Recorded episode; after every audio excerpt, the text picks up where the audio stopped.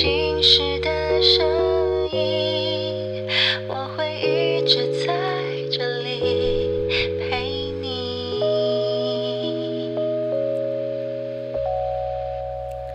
Hello，大家好，欢迎来到新事心事。最近大家的居家防疫生活过得怎么样啊？在开启今天正式的话题之前呢，我想跟大家分享一下我最近的心情，因为不知不觉疫情爆发到现在已经一个多月了。从五月十五号开始，我就是一个坚持又很认真的防疫好宝宝，除非必要。必要就像说工作啦，或者是采买生活物资啦，或者是我大呃倒垃圾、带狗狗大小便这种的，我是完全不会出门的。不过也刚好在专辑发行之前呢，其实有很多的工作我是可以在家里就完成的，除了像正式的录音啊，或者是拍照拍摄以外，所以我这个 work from home 的模式其实一点也没有适应困难。所以呢，在这一个多月以来呢，我发现我已经很久没有跟活人讲话超过十句了，因为在外的时候呢，我能不跟人说话，我就尽量不说话。那就算要说话，也是简短的几个字，比方说啊，谢谢啊，我要塞载，我要扫载具，好的，不用。你看，其实我刚刚说的那些东西，根本也都称不上是一句完整的句子。所以呢，我就逐逐渐的深刻的体会到，人真的是群居动物，而绝对不会是独居动物。就是社交的互动对于人类的在精神上还是有一个非常重要必要的存在。那当然，我本身也不是一个说多爱多热爱社交的人，但这一个多月下来，最近尤其到了晚上，那个落寞感会特别的强烈。我才深刻感受到，面对个大活人聊天说话是一件多么幸福，而且真的是很有必要的事情。那当然，就生理上而言，那活着肯定不是问题啊。你只要有有的吃，可以有有喝，可以洗澡、上厕所，其实就不会是问题。但是时间一拉长，我觉得心里那个寂寞感还是会日渐增长的。那加上疫情的缘故，我们现在被迫的不去对谈。然后面对面的交流，心里就算有好多话想说，但最后还是落得要用视讯啊，或者是用文字语音来传送。那其实这就给我一个很深的感触，嗯，就是日常的幸福，实在就是最大的幸福，绝对不会像说是我中大奖啊、中乐透啊这种。因为我刚刚说像中大奖、中乐透这种，就是本来就是如果中奖你就感恩感谢，但是没有也是正常的嘛。但是如果能够跟亲友啊对话、关心、一起看电视，现在在我身上已经变成一种奢侈了。所以我觉得疫情这个教会我们的东西呢，不仅仅不仅仅只是要去学习接受无常，我觉得更多是要去学习惜福，要珍惜每一天你可以做的每一件小事情，小到像一杯水啊，拍拍家人的肩膀啊，或是做上一桌不是多才操，但是家常又温暖的饭菜一起吃。那其实一开始这个居家防疫的时候，我还乐得哇，有正当理由不用出门了，因为太宅了，本本身就很宅。但现在真的确实有一点寂寞了。那很多人都说要疯掉了，但我我没有那么严重，我没有那么夸张。可能我本本来 本来就很宅吧。那这段期间，对很很多那种喜欢户外活动的人，应该就真的还是蛮难熬的吧。虽然觉得很寂寞。可是呢，为了所有人的人身安全，还有为了要降低疫情扩散的几率，我觉得这个寂寞，嗯，我还是可以能忍受的，可以承受的。那不晓得这个多月你们有没有什么特别的感受呢？是变得更独立了，还是更害怕一个人了呢？欢迎留言告诉我哦。好，今天其实最主要想跟大家聊聊的是时间管理。那是因为之前呢，我在 IG 上面有开放，大家可以问我问题，可以问任何你想问的问题。那其中一个呢，我就觉得很有趣，也觉得很值得分享，就是有人问我平常是怎么去保持高行动力，跟充分的利用所有的时间来做事呢？嗯，首先我想问问看大家，我不晓得正在收听的你是属于哪一类型的工作，是朝九晚五的上班族，还是那种要疯狂爆肝的加班族，还是本来就是呃时间要靠自己掌控进度的 freelancer 呢？那其实不管是哪一种，我相信大家最近都还是在家工作居多吧。那这个时间管理呢，就成为了一个更重要的课题了。因为以前上班就是打卡，然后开始你的工作任务，然后要在时间内完成你的工作，然后时间到了，那就打卡下班回家做自己想做的事情或是休息。因为但是呢，现在没有硬性的时间表给你，你要怎么去自我约束安排时间？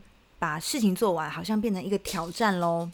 其实呢，我觉得我可以把这件事情做得很好，有一个很关键的原因，就是我的工作性质。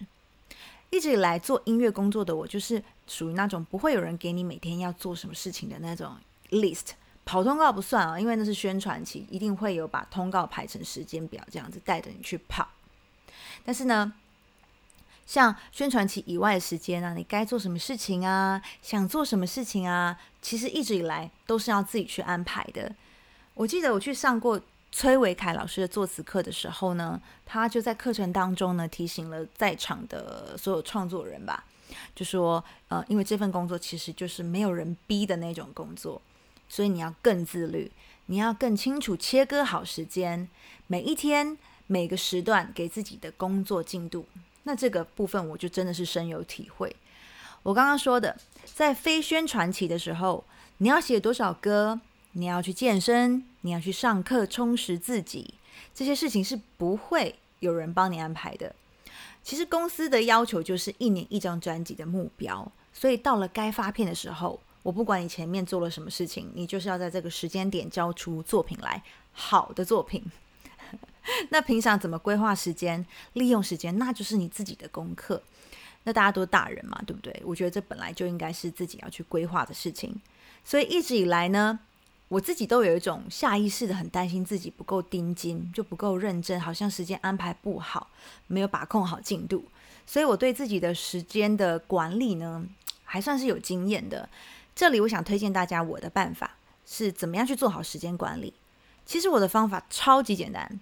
也一点也不时髦，也没有用到什么科技。